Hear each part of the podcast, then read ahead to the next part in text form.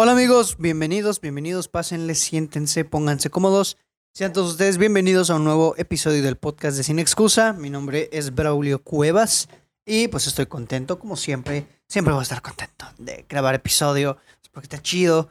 Este, el día de hoy, pues vamos a tener un episodio muy interesante, muy padre, yo creo, espero, en el que vamos a hablar, como ya vieron en el título, de algo que se está comiendo a la industria del entretenimiento. Algo que está teniendo un auge tremendo en la industria.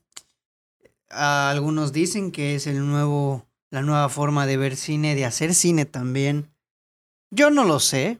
No estoy 100% seguro de esa afirmación tan brutal. Pero sí me queda clarísimo de que es algo que llegó para quedarse. ¿Y de qué estoy hablando? Pues nada más y nada menos que el streaming las plataformas de streaming, el modelo de negocios que ha generado muchísimo contenido en los últimos años, las nuevas plataformas, que cada vez hay más plataformas, muchísimas plataformas de streaming ya hay. ¿Y qué vamos a hacer el día de hoy? ¿Qué es lo que tenemos pensado hacer, platicar? Bueno, hace unos cuantos días, no te voy a mentir, hace como unos, hace como una semana, más o menos hace unos cuantos días surgió en mi duda, ¿qué preferirá la gente? O sea, siempre me he pensado, yo siempre he pensado que de las de las plataformas que voy a hablar en este episodio, siempre tengo una favorita. La van a escuchar a continuación. Pero siempre he pensado, ¿qué prefiere la gente? ¿Contenido? ¿Calidad? ¿Precio? ¿Qué? Entonces lo que dije, ok, esto puede ser un interesante para platicar en un episodio del podcast. ¿Qué es lo que voy a hacer ahora a continuación? Voy a comparar, o más bien vamos a poner en balanza las plataformas de streaming más populares a día de hoy, que son eh, Netflix, Amazon Prime Video y Disney Plus. Pero yo quería incluir HBO Max, pero desafortunadamente HBO Max no está todavía disponible en Latinoamérica. Entonces, pues no la voy a poder analizar a fondo. Así que yo voy a analizar esas tres que son como las que todos tienen. Amazon Prime Video, eh, Disney Plus y Netflix. Entonces, voy a dividir este episodio en tres secciones. Una sección, o más bien no sección, sino apartados, para que podamos ah, eh, compararlas desde mi perspectiva. Cabe aclarar que es desde mi perspectiva, lo que yo opino. Además de que no es un episodio para decirte, paguen esta, no pagues esta. No, este es un episodio que quiero hacer yo como un ejercicio analítico, por así decirlo, para ver, para que yo resuelva esa duda que tengo y para que a lo mejor ustedes también, de cuál es a lo mejor la que conviene más, la mejor plataforma de streaming. No sé, vamos a platicar de plataformas de streaming, vamos a comparar esas tres. Entonces vamos a hablar del precio, definitivamente, de la interfaz, de la funcionalidad de su interfaz y de su contenido y calidad. En esas tres, de esas tres vamos a partir para decidir o para definir cuál es posiblemente la mejor o cuál conviene más o qué ofrece cada una. No sé, vamos a llegar a una conclusión interesante el día de hoy. Y bueno, ¿por qué voy a explicar o por qué hablar de esto? Pues porque el streaming se está comiendo al mundo. El streaming ahora mismo es la única manera en la que se han podido estrenar películas. Hay mil plataformas, un montón de plataformas de streaming, cada vez hay más.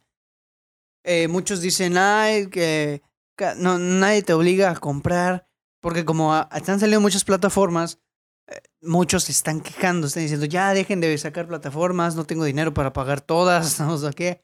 Y mucha gente dice, ay, no, nadie te obliga a comprarla, si no la quieres pagar, pues no la pagues. Pero, güey, ¿sabes cuál es el problema? El problema es que aún hay gente, muy poca, mucho menos de la que había antes, mucha menos gente que ve tele, eh, televisión. Entonces, muchas plataformas de streaming lo que están haciendo es ya despedirse un poquito o cada vez más de la televisión y pasar su mejor contenido a la plataforma. O por ejemplo, una plataforma más grande que por ejemplo Netflix, obviamente, que tenía, no sé, las licencias de Nickelodeon, de Drake y Josh, iCarly, etcétera, Soy 101, creo que Soy no estaba, no sé. Esas ya no van a estar allá porque ahora se van a ir a Paramount Plus. Y ahora las que estaban aquí ya no, se van, ya no van a estar allá porque ahora se van a ir a otro lado. Y es un show, es un show. Eh, lo que ocurre aquí, de verdad es que es un rollo. Yo la verdad es que no estoy de acuerdo en que saquen tantos. O sea, los negocios obviamente son negocios, la industria es un negocio y la gente, los ejecutivos, siempre quieren buscar hacer dinero. Pero desafortunadamente sí son demasiadas y obviamente no tenemos dinero para pagar todo, a menos que seas Luisito Comunica y que ganes, no sé, un millón de pesos a la hora por respirar. Ahí sí podrías pagar todas, pero de otra manera no. ¿Y qué es lo que orilla esto? Que como no puedes pagar, pues oye, buscas en Google ver tal tal online gratis y hay un chorro de páginas que te las muestran. Y pues obviamente hay piratería. Pero no vamos a hablar de eso. Vamos a hablar pues, lo que ya te dije. Vámonos con el primer apartado. Precio. ¿Cuál de estas tres plataformas de streaming es más barata? Bueno, vamos a empezar con Netflix. Netflix te ofrece tres planes. El básico, parece hasta comercial, ¿no? Ojalá me hubieran pagado alguna de estas. Este, si me están escuchando, no estaría mal, oye. Este. El Netflix te ofrece. El Netflix suena como tía. Netflix te ofrece tres planes. El básico, que es de una sola pantalla, te cuesta 140 pesos al mes. Y, que eso se me hace una reverenda estupidez, no tiene HD, solamente puedes ver las películas y series en 480p, que es una calidad aceptable, pero para ver películas, yo por lo menos sí le tomo mucha importancia a ver una película en buena calidad, en, de perdido 720, mano. ¿Qué te cuesta, sabes? Este, 480 es aceptable, pero se nota mucha la deficiencia en calidad que hay en comparación con una 720. Ese es un brinco impresionante. Eh, bueno, pasamos al plan estándar, que ya son dos pantallas ya en HD. Y te cuesta 196 pesotes. O sea, casi 200 pesos. Y el premium, que son cuatro pantallas. Y en Ultra HD, que es 4K, que la verdad es que es fantástico ver una película en 4K, es excelente. Te cuesta 266 barotes, 300 pesos. Los precios para una familia, ahorita me voy a poner de economista, cabe aclarar que yo no soy un economista ni analista del mercado ni nada. Para una familia de clase media yo considero que están medianamente bien. Una familia de clase media baja ya es excesivo incluso el plan estándar. Pero es que antes costaba 100 baros el plan normal. Y estaba extraordinario. O decía, ay, págate Netflix, 100, pesos al mes, te ves películas, te ves así. Ahora ya le subieron 40 pesos y aparte creo que todavía le van a subir más con el, impuesto IVA este de plataformas de streaming que va a subir el precio a Netflix, Uber, etcétera, etcétera, etcétera. Todas estas plataformas, Spotify, todo esto. Esos son los precios de Netflix. Vamos con los precios de Prime Video, que solo tiene dos precios y que yo creo que es la plataforma más barata. Solo tiene el precio mensual, que son 99 pesos, 100 pesos. Y el precio anual, que son 899 pesos, 900 pesos. Te quedan como 70 y algo el mes. Entonces, la peculiaridad o la particularidad es que Prime Video ya te entrega todo el material, absolutamente todo el material en HD. Ya te entrega todo en Ultra HD, dependiendo de la tele que tengas. Si tu tele permite la calidad Ultra HD 4K, te lo ofrece. Si tu tele permite la calidad en HD nada más, también. No esas tonterías de 480p. O sea, obviamente cuando tienes mala señal de internet y cuando la red está un poco rara, te va a disminuir la pues, calidad de la película o de lo que estés viendo, pues porque obviamente tiene que sopesar ese, esa calidad del internet. Pero de ahí en fuera está extraordinaria la calidad y el precio, pues está bien, son 100 pesos al mes, ¿estás de acuerdo? Ahora, la más cara de todas, Disney Plus, que cuesta 159 pesos al mes, 160 pesos al mes y 1600 pesos anuales. Ahí te cuesta 100 pesos al mes si pagas el plan anual. Bueno, no. No, estoy güey, porque si no serían 1200. ¿Cuánto te cuesta? Como ciento y algo, ciento y cachito. No soy malo con los números, ustedes lo saben. Pero se me hace muy caro aquí, ya sí se me hace caro. Además de que pues es Disney, pero ajá, es que es eso, es Disney. Disney no te va a cobrar barato tanto. Entonces, pues ahí como que se respalda, ¿no? Ahora, investigué tantito cuánto va a costar aproximadamente HBO Max y la página que encontré lo único que hace es hacer una conversión a dólares. ¿Y qué dice que va a costar 297 pesos aproximadamente, o sea, 300 pesos. A mí me asusta mucho esto porque, pues, o sea, son 300 pesos por un mes. Híjole, mano, no, hombre. No creo que cueste eso, ojalá y no. Estamos hablando de que son como aproximadamente 15 dólares. Ojalá no, porque sí es mucho. Pero no sé, hasta que salga la información oficial de HBO Max en Latinoamérica, vamos a saber. Ahora vamos a hablar de la interfaz, la funcionalidad. ¿Qué es lo que pasa con esta con este rollo? ¿Qué sucede? Bueno, yo creo que es una parte muy importante de las plataformas de streaming el hecho de que su interfaz sea interactiva, sea propositiva y sea fácil de usar y entendible sobre todo. Estéticamente entendible. No todas las plataformas de, de, streaming pueden lograr esto. La que tiene mejor, lo voy a decir de una vez, la plataforma de streaming con mejor interfaz, definitivamente para mí es Netflix. la interfaz de Netflix es muy intuitiva, es muy eficaz, muy rápida, eficiente, entendible y sobre todo muy estética, muy ordenada. Tú abres Netflix y ya te ofrece en primer plano tu lista. Ahí tienes la lista con tus cosas. Te vas para acá, te salen las opciones de buscar, tienes abajo las listas, que lo, más visto, lo que está en tendencias, etcétera, etcétera, etcétera. Y además funciona extraordinario. Es muy rápida, a menos que tu tele sea una papa. La interfaz de Netflix es rapidísima tú picas, enseguida te está abriendo el menú de los subtítulos y todo ese rollo y ya se te está reproduciendo la película. Y eso se agradece porque tú cuando quieres ver una película, lo único que quieres agarrar tu control, pum, pum, pum, pones y ya, ya está. No quieres estar ahí configurando y así así. No quieres eso. Y Netflix te ofrece eso. Digo, tantos años de experiencia, obviamente tenían que tener una buena interfaz. Porque las interfaz de las otras está un poco mal. Aparte, en interfaz yo también incluyo lo que es el reproductor, los subtítulos, los subtítulos de Netflix. Algunos tienen errores, los subtítulos en algunas películas hay, tienen errores, pero están bien dentro de lo que cabe. O sea, te dejan ver la película y entenderla. Tienen errores de ortografía por ahí o algunas palabras, pero los subtítulos siempre han sido un poquito subjetivos dependiendo del, del traductor que las esté subtitulando. Ahora, la interfaz de Prime Video, que yo creo que es la peor interfaz de las que estoy comparando en esta ocasión, la interfaz de Prime Video es, perdónenme, una porquería. Una porquería. Prime Video tendrá las mejores películas de la historia y todo ese rollo, pero su interfaz es una basura. Tú entras y no entiendes nada.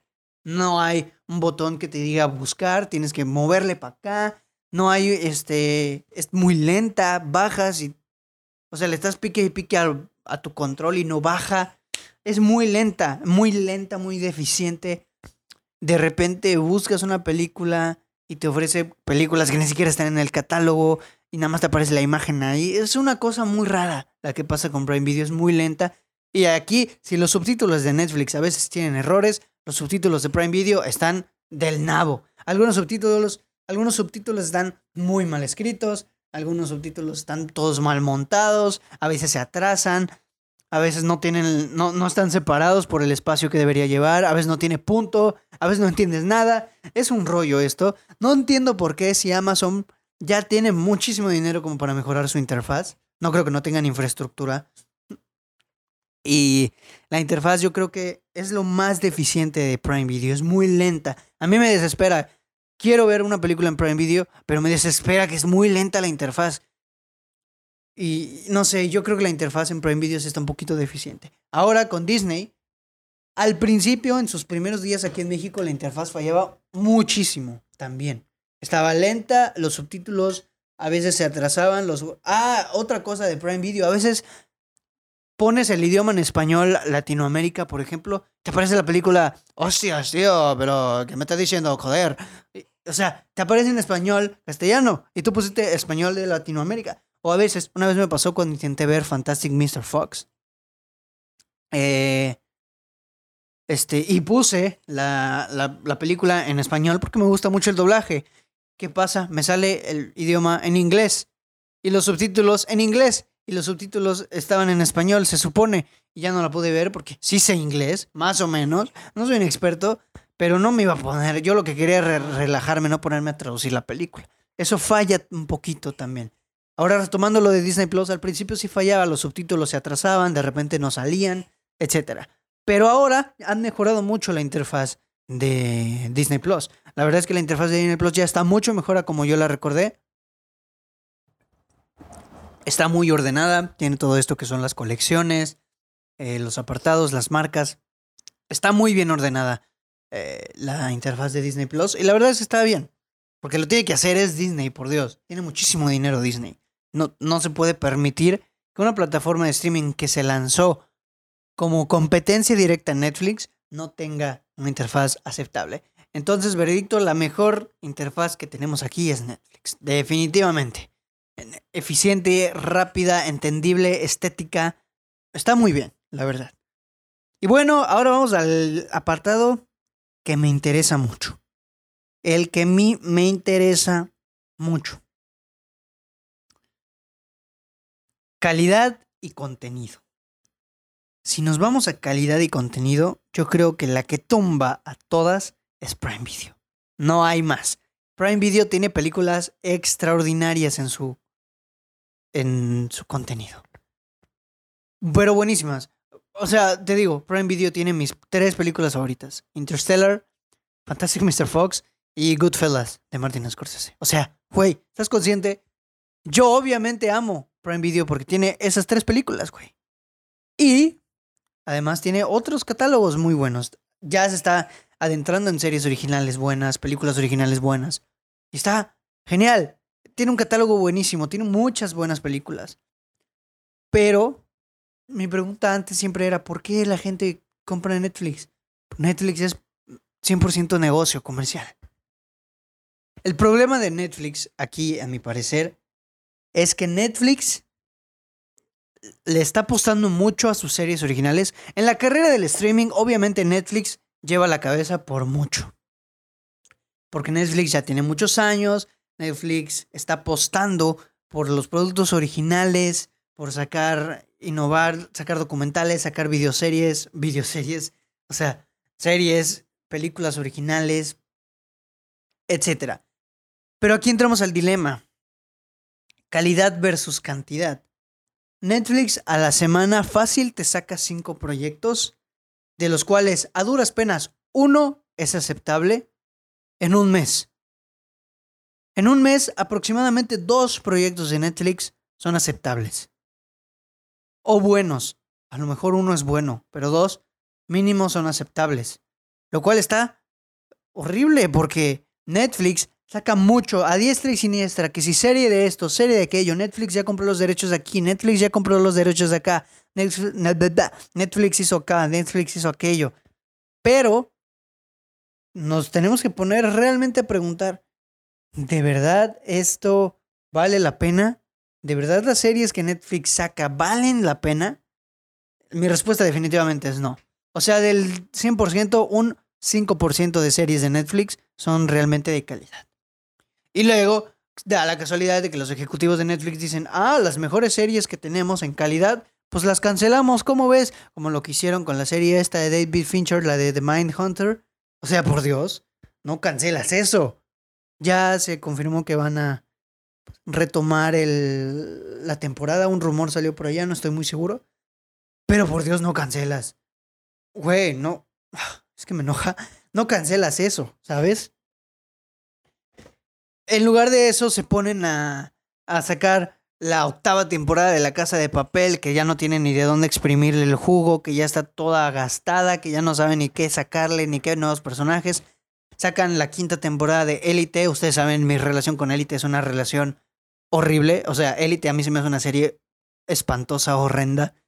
Respeto a quien ve Élite, si a ti te gusta, está extraordinario, pero por Dios, no, yo jamás en la vida me voy a permitir terminar de ver Élite. La empecé, ¿por qué? Pues porque oí que todo el mundo estaba, era hace mucho tiempo, por Dios. Y desde el primer episodio dije, no, esto no es para mí, la quité, adiós. Me van a decir, ay, güey, estás juzgando algo y ni siquiera lo has terminado. No tengo la necesidad de terminar de ver una serie que desde el principio ya me demuestra que los actores son deficientes, que la dirección es deficiente, que las historias son deficientes. O sea, no. O sea, los actores, yo creo que el director les dice, o sea, hablen y que no se les entienda nada. Que no se les entienda. De por sí a los españoles casi no se les entiende, pero por Dios. Sí, tío, joder. me dijo Así se escucha. Y le pones todo el volumen y así se sigue escuchando. Y eso, güey, no. O sea, en cuanto a calidad, yo creo que en cuanto a cantidad, obviamente Netflix le da el baje a todos. Netflix tiene una cantidad de películas en su haber originales muchísimas. Pero hablamos de calidad. Yo no creo que Netflix pase la prueba. O sea, una Emily in Paris, que es una serie que sonó mucho, malísima, a mi parecer. Eh, la esta muy famosa de la niña pelirroja, que no me acuerdo cómo se llama. Pero seguramente ustedes van a saber de cuál estoy hablando. Ay, ¿cómo se llama esta serie? No sé, vamos a buscar rapidísimo aquí. Pero bueno, mientras buscamos esa, eh, tenemos, por ejemplo, Enola Holmes, una película que salió hace muy poco, que es malísima y que da mucha hueva. La empecé a ver, me dio hueva y la quité porque, güey, da mucha hueva. Vamos a buscar aquí series de Netflix, porque no me acuerdo el nombre, pues güey, ¿cómo la voy a buscar? Me va a aparecer. And with an E, excelente. Ana con una E. la traducción, güey. And with an E, que es una serie medianamente bien. O sea, no digo que sea extraordinaria, medianamente bien. O sea, sentimentalmente manipuladora en exceso. Eso yo no me lo compro, pero bueno. Tuvo mucho éxito, es rescatable, ¿no? Tiene Sabrina, que es una trama. Mm, mm. Tiene Riverdale, que creo que la compró que es igual. Mm, tiene, por ejemplo, You, que es una serie que tuvo mucha popularidad y que es apestosa, espantosa y horrorosa. Y es aquí cuando llegamos a la conclusión. La calidad de Netflix. A Netflix, escuchen esto, a Netflix no le importa en lo absoluto la calidad. A Netflix lo que, lo que le importa es vender. Entonces, como sabe que sacar una octava temporada de Stranger Things, aunque ya no tengan que jugo exprimirle y aunque la serie se haya caído a partir de la tercera temporada, pues le va a seguir sacando jugo porque sabe que vende merchandising, tenis, ropa, playeras, eh, reproducciones. O sea, eso la verdad es que no es una gran, gran preocupación por la calidad. O sea, tú sabes como ejecutivo que esa serie ya no da para más, pero le sigues exprimiendo el jugo. A Netflix le vale por completo la calidad. Lo único que quiere es vender y que más gente se suscriba a su contenido. ¿Por qué? Porque sacan mucho contenido basura desechable. ¿Y sabes cuál es el problema? Que Netflix lo que hace es que te saca la serie de un jalón. Sus booms de Netflix funcionan por una semana nada más. Netflix solo tiene booms o grandes series o renombre, con mucho renombre o con grande influencia durante una semana. El logro mayor de Netflix con una serie, eh, a lo mucho son dos semanas. Por lo general, Netflix siempre tiene éxito solamente durante una semana y a la semana que viene su serie, su película, etcétera, ya decayó. Ya nadie habla de ella. Durante una semana todo el mundo, sí, sí, hay que hablar de aquí, hay que hablar de allá, y de esto, de esta serie. Pero termina esa semana, todo el mundo se olvida. ¿Y qué es lo que hace Netflix? Bueno, pues vamos a sacar otra. Y ese es el problema. No mantienes a tu público enganchado con algo se avientan la serie de un jalón y pum, se muere. Vámonos con otra. Se avientan esa serie de otro jalón y pum, se muere. Yo la verdad es que creo que lo que Netflix está haciendo con Luis Miguel es extraordinario. Olvidémonos de calidad, no vamos a hablar de eso ahorita, después a lo mejor. Ya saben ustedes que a mí Luis Miguel es mi, es mi sol, lo saben. Pero bueno, lo que está haciendo es sacar un episodio semanal y que eso provoca, obviamente, que tus ventas, la gente hablando de tu serie, se permanezca ahí. O sea, en la primera temporada Netflix fue un bombazo. Digo, la serie de Luis Miguel fue un bombazo. ¿Por qué? Pues porque tú estrenas el, el episodio semanal y obviamente mantienes a la gente hablando. Yo siempre pongo, o sea, yo no tengo nada que comparar, o más bien no creo que exista una comparación de qué es mejor. Aquí les pregunto a ustedes, me comentan en Instagram, en Facebook, donde quieran, en YouTube. ¿Ustedes qué prefieren? ¿Que Netflix estrene una serie semanal? ¿O que Netflix, o sea, un episodio semanal? ¿O que Netflix estrene una serie al chingadazo? O sea, ¿qué es mejor? ¿Qué es mejor? ¿El formato de estreno semanal o el formato de estreno de golpe? Todos los episodios de un jalón. Yo personalmente creo que el formato de estreno semanal es mucho mejor, mucho más efectivo que el de golpe. Cuando tú estrenas algo de golpe, la gente habla de eso una semana, a lo mucho dos, y a las siguientes se muere, ya nadie lo habla, ya nadie, ya no es trending, ya nada. Y cuando estrenas algo de manera semanal, un episodio a la semana, pues lo que haces es mantener a la gente picada y que estén hablando de tu serie a cada momento. Cada semana tu serie va a ser trending topic por lo, gen, por lo menos. Siempre y cuando tu serie sea buena. Entonces yo creo que es mucho mejor el formato semanal. A mí me gusta más, lo disfruto más así.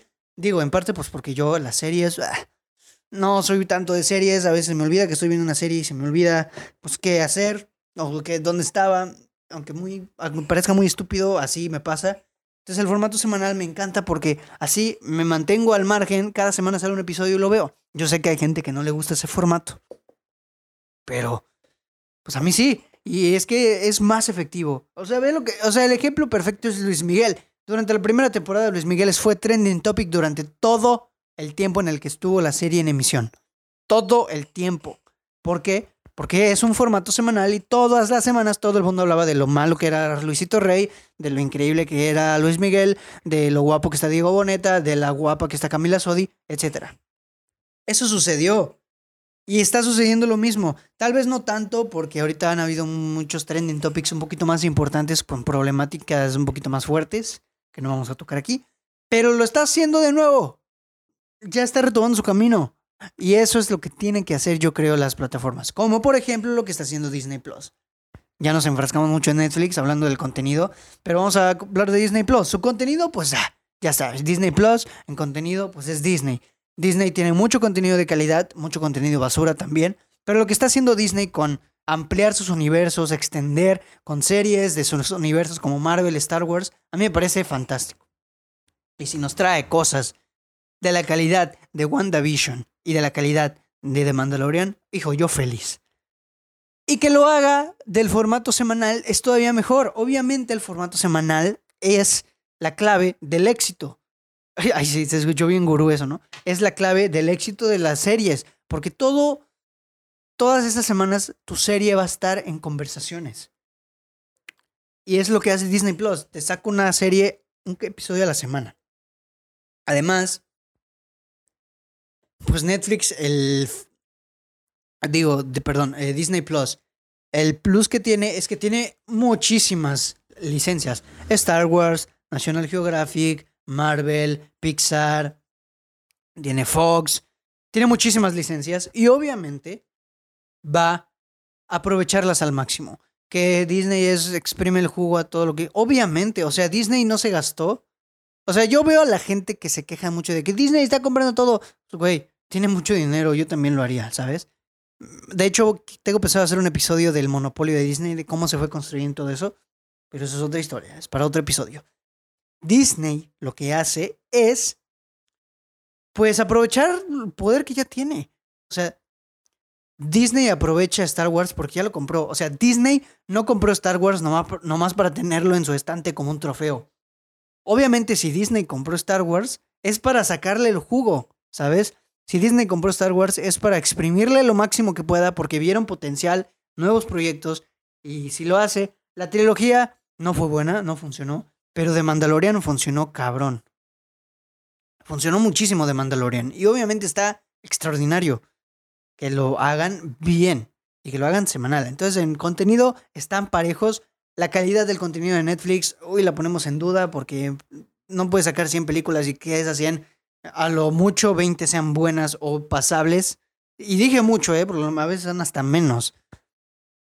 Eh, películas. Lo que sí no me molesta de Disney. Digo, lo que sí me molesta de Disney Plus es que haga la reverenda nacada de ponerte una película en renta a 30 dólares, güey. Como lo que hizo con Mulan. 30 dólares. ¿Estás consciente? 30 dólares. Es muchísimo. Ni siquiera una familia americana se gasta 30 dólares. Yo quiero pensar. A lo mejor sí, sí es una familia bastante numerosa, pero no te gastas 30 dólares viendo una película, y menos si es Mulan. ¿Sabes? El live action de Mulan que está horrendo. 30 dólares, güey. ¿Por qué pones eso si ya alguien está pagando tu contenido? Si yo ya pago un contenido, ya pago una mensualidad, es porque quiero ver el contenido, todo tu contenido gratis. O sea, no gratis, literalmente no gratis, porque ya te estoy pagando una mensualidad. No me ensartes una película en 30 dólares, güey. No hagas eso. Es una ojetada, es una nacada. No lo hagas, Disney Plus. Si me estás escuchando, yo sé que sí. No lo hagas. Don't do it. Pero en contenido está bien. O sea, está bien. ¿Por qué? Pues porque tiene muchas licencias. Y obviamente Disney Plus es una. Eh, ¿Cómo decirlo? Es una. Pues. Plataforma. Se me fue la palabra. Es una plataforma que se sustenta mucho en nostalgia que si los niños quieren ver Disney, que si el papá que se le antoja ver Disney, Star Wars, no sé, la mamá. Es una plataforma 100% de nostalgia, porque tiene Disney, tiene Star Wars, Marvel, series de Marvel originales, o sea, muy... Eh, hay mucho contenido antiguo, viejito, que aporta la nostalgia. Ese, es su fuerte de Disney Plus. Ahora, con Prime Video, pues yo creo que es la mejor en calidad. Ya se los dije desde el principio, es calidad extraordinaria, ya le está entrando a las series y películas originales y también le está yendo excelente. Tenemos a Invincible, que ya la empecé y está brutal. Tenemos a The Assistant, One Night in Miami, que es mi película favorita del 2020, que es original de Amazon Prime Video y está extraordinaria. No, hombre, muchas series buenísimas. Tiene la de Hernán Cortés, que está bien. Hay muchas series buenas. El problema es como todo el mundo está en Netflix. Es que Netflix tiene cosas buenas en su catálogo, originales y no originales. El problema es que no las... El problema de Netflix es que no te muestra lo bueno que tiene en su catálogo. Netflix lo único que le interesa mostrarte es lo que sabe a lo que le vas a picar, lo que le vas a vender, lo que es hecho para los chavos. Para los chavos. Y no te muestra las joyitas que tienen por ahí escondidas, las películas buenas que realmente valen la pena. No te las muestra porque sabe que lo que vende es el stand de los besos, eh, esta de, no sé, a los mil ochenta chicos de los que me enamoré, todo eso vende. Entonces por eso no te muestra lo chido, sabe que no le vas a picar, tú quieres ver la otra cosa. Entonces está, está malo, no, no, no, no te distribuye ese rollo. Y el problema que veo yo con Prime Video es que tiene muchas películas también pero muchas también de las que tienen su catálogo, entre comillas, son para que rentes en los canales adicionales. HBO, tal, tal, y aquí, y que no sé qué. Es como de, güey, ¿por qué? Pónmela toda, tienes dinero, compra la licencia. Digo, no es tan fácil, pero sí castra. Es un modelo de negocios, lo entiendo, pero sí castra, güey. Y pues hablando de esto, pues igual... Eh, bueno, esto lo voy a dejar para el noticiero, porque acaba de salir la noticia y pues está bien, lo voy a dejar para el noticiero.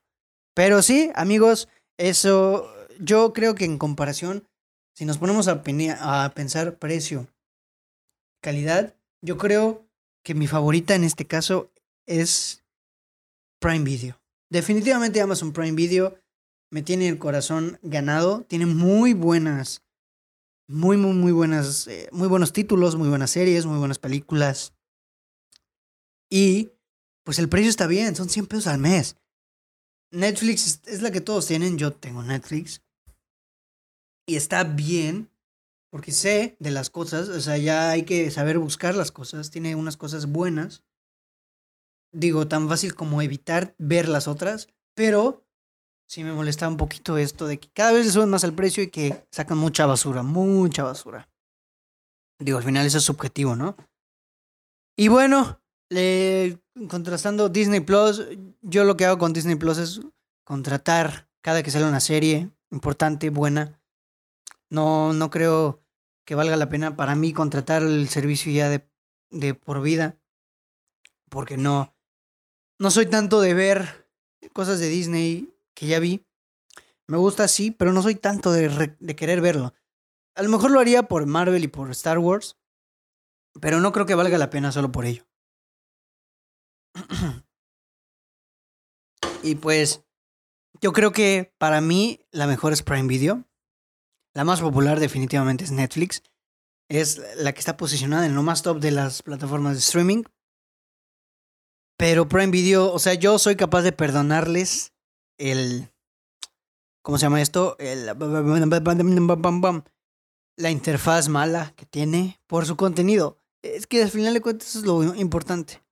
Es muy buen contenido. Entonces yo creo que la mejor es Prime Video. Si a mí me preguntas, Braulio, ¿cuál me recomiendas? ¿En cuál vale la pena pagar? Yo te pregunto, ¿tú qué quieres ver? ¿Quieres ver series para chavos? ¿Quieres ver contenido muy comercial? ¿Quieres ver comedias románticas? Si quieres ver eso, lo tuyo, lo tuyo es Netflix. Si quieres ver buen contenido, buenas películas, películas clásicas a lo mejor, películas que son referentes en la industria, te recomendaría mucho. Y además, nuevas series originales, dramáticas, de comedia, etcétera, te recomendaría 100% Prime Video. Y ya si tú eres fanboy Disney, obviamente no hay que decirlo, Disney. Sí, sí, sí, claro. Y pues bueno, amigos, eso fue la pequeña discusión. Es que les digo, no, es como un análisis muy por encima, ¿no? Este, es muy análisis muy por encima, no es un análisis tan a fondo, no soy un economista, no vamos a hablar de charts de, de estadística ni nada de eso. Simplemente es lo que yo percibo de la experiencia que he tenido con estas tres plataformas. Este, porque son las tres más populares, son las que las tres más compran, las que las tres más utilizan. Ahora, si quieres que yo te haga una recomendación y de una plataforma de streaming extraordinaria y si quieres aprender de cine, ver cine de muchísima calidad, ahí te recomiendo una plataforma que se llama Movie. Movie es la plataforma. Movie tiene cine, extraordinario cine, seleccionado a mano, cine que ha ganado en festivales, en concursos, etcétera, etcétera, etcétera. Cine genial, muy buen cine. Tiene películas de todo tipo, europeas, americanas, mexicanas, creo también el catálogo de Movie es una joya exquisita. Si a ti te gusta más el cine comercial, los blockbusters, a lo mejor Movie no es para ti, pero si tú quieres adentrarte un poquito más a esto del, de las películas, de los ejercicios cinematográficos de diferentes directores, Movie es para ti. Ahora sí que Movie es el Netflix de los mamadores. Tiene muchas películas así. Extraordinario Movie. Es una plataforma que me gusta mucho. Gracias a mi amigo Alexis, si me está escuchando, un saludote por recomendármela. Él me la recomendó.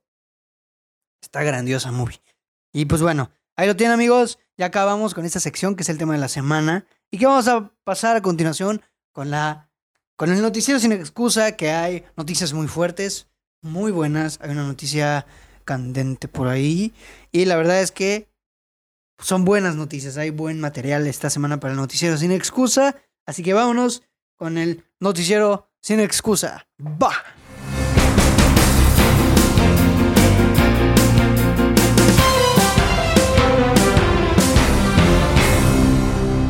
Y bueno, amigos, bienvenidos al, bienvenidos una vez más al noticiero sin excusa, la segunda emisión del noticiero sin excusa.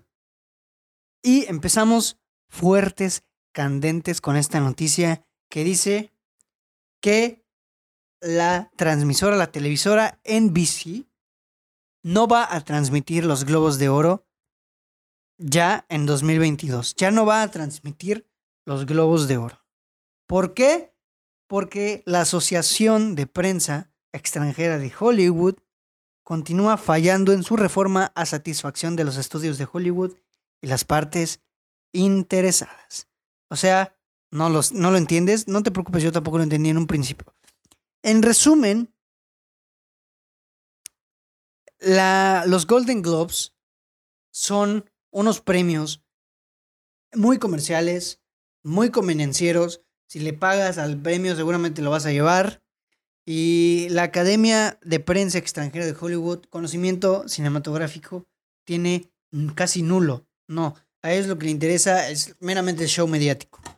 Y cómo esta empresa se metió, o sea, este organismo se metió en un problema hace mucho tiempo de que en su haber, en su academia, no tenía ningún ningún integrante afroamericano después de no sé cuántos miles de años, o sea, obviamente no miles, pues NBC y muchas otras, por ejemplo, Warner Media, Netflix y Amazon han cortado lazos con esta empresa que es la Asociación de Prensa Extranjera de Hollywood. Por lo tanto, ya ninguna película de Netflix, ni de Warner, ni de Amazon va a formar parte de las premiaciones de los Golden Globes y por consiguiente NBC también se subió al tren y se va a unir y cortar lazos con los Golden Globes, ya no los va a transmitir. ¿Y esto qué significa? Gloria para todos. Los Golden Globes son los premios más nefastos que existen. A mí me cagan los Golden Globes. Y pues, güey, ¿qué quieres que te diga? Los Golden Globes no sirven, no los vean. Qué bueno que los van a dejar de transmitir.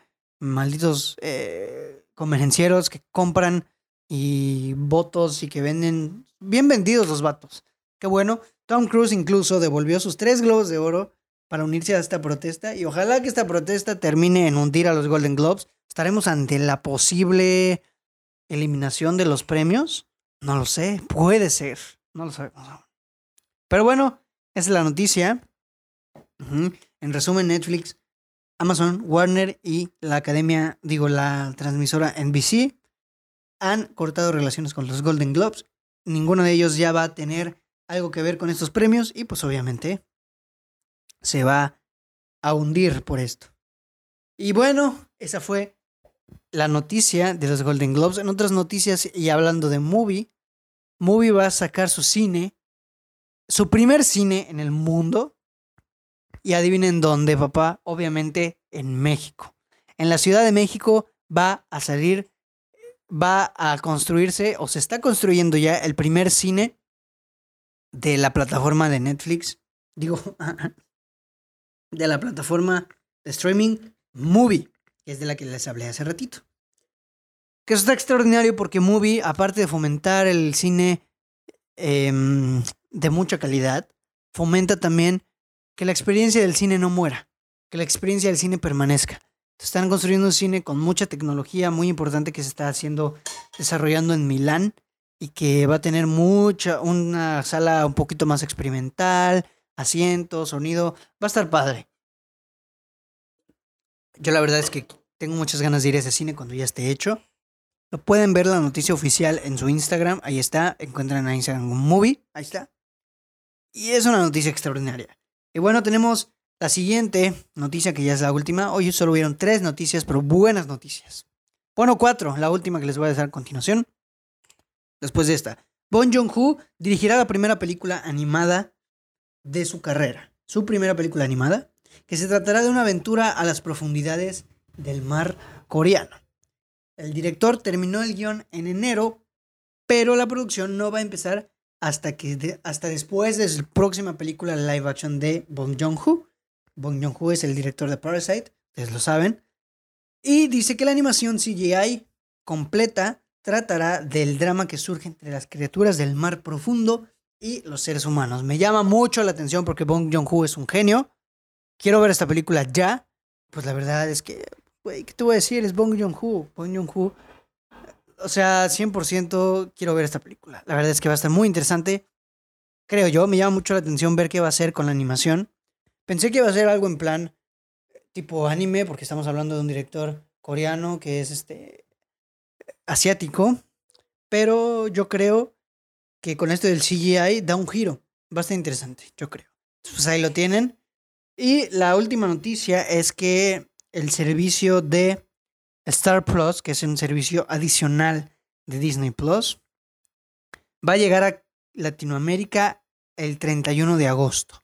Este servicio es una extensión de Disney Plus en el que va a entrar contenido para adultos, o sea, no pornografía, cochinos, sino contenido clasificación B15, C, Deadpool, series, etcétera, de Fox.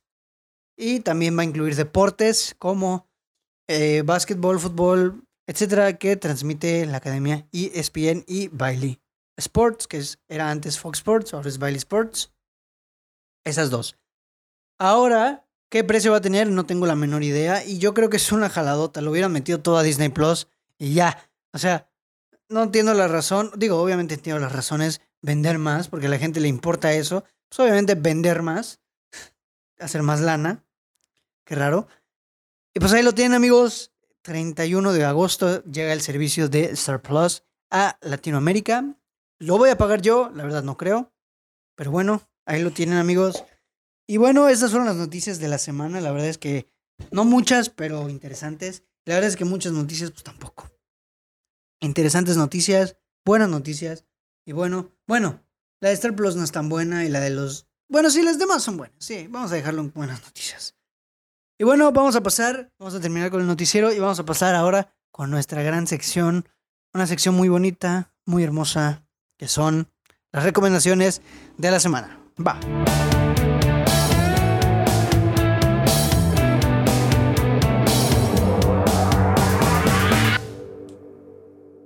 Y bueno, ahora en esta semana tan bonita te traigo, si no has visto, o más bien ayer, estoy grabando viernes 14 de mayo, ayer se estrenó la segunda temporada de Love, Death and Robots, ya la empecé a ver, está un poquito extraña, no me está gustando mucho, pero te quiero recomendar que si no has visto la primera temporada de esta serie maravillosa, la veas. La primera temporada es una exquisita, es una gran serie. Love, Death and Robots es una antología, es decir, son pequeños cortometrajes de diferente temática, por lo general de cyberpunk, de futuros, em, ¿cómo se les dice? Eh, futuros distópicos, tecnología, todo este rollo, cyberpunk, que nos cuentan diferentes historias interesantes sobre lo que pudo haber sido con la humanidad, lo de la tecnología, el existencialismo, etcétera, etcétera, etcétera, y que usan diferentes técnicas de animación. Algunos son CGI, algunos son live action, creo, igual hay, algunos son de animación en 2D, en esta nueva temporada hay unos de stop motion. No la han visto, véanla, está extraordinaria, fantástica, no son muy largos los episodios y son buenísimos, la verdad. De la primera. En la segunda, ah, no todos son buenos. La segunda temporada de un bajón medio gacho. Pero bueno, amigos, esa fue la recomendación de Love, Dead and Robots porque falta una que es una película buenísima, bonita. Esa es una recomendación un poquito mamadora tal vez, pero te quiero recomendar una película de Federico Fellini. Federico Fellini, uno de los genios, directores maestros de la industria del cine, no solo no solo del cine de su país, sino de la historia del cine. Federico Fellini, uno de los padres del del italiano, así como lo escuchan, pues quiero recomendarles una película de él que se llama Las noches de Caviria. Es una película que vi por una tarea, pero no me arrepiento de lo absoluto porque es una película extraordinaria. Es una película que habla sobre Caviria, que es una prostituta que, pues, pues es prostituta para solventar su vida, pero es una prostituta que tiene un sueño o una meta peculiar, o particular o interesante. Quiere encontrar el amor. Kaviria es una chica que quiere encontrar el amor, quiere encontrar un hombre que la ame de verdad, que no la juzgue y que no esté con ella por interés, porque muchos se aprovechan de su ingenuidad y le roban, la acosan, se apoderan de su dinero y solamente la usan. Entonces ella lo que quiere es encontrar un hombre que además de que la ayude a salir de las calles, la ayude y con, con su bienestar, que se entregue a ella en cuerpo y alma, que la ame sin condiciones y que le haga creer en el amor. A pesar de que ella se ha visto muy golpeada por la vida en este aspecto, no se rinde y ella cree mucho en el amor. Entonces la película nos explora este lado humano de esta chica que quiere encontrar el amor, que se ilusiona y que se topa, da tropezones en la vida de que pues la vida es dura, la vida es, es muy dura, pero me gusta mucho porque es muy poética la forma en que nos exploran la vida. Es muy angelical el personaje de Caviria. Da incluso hasta me enternece a veces.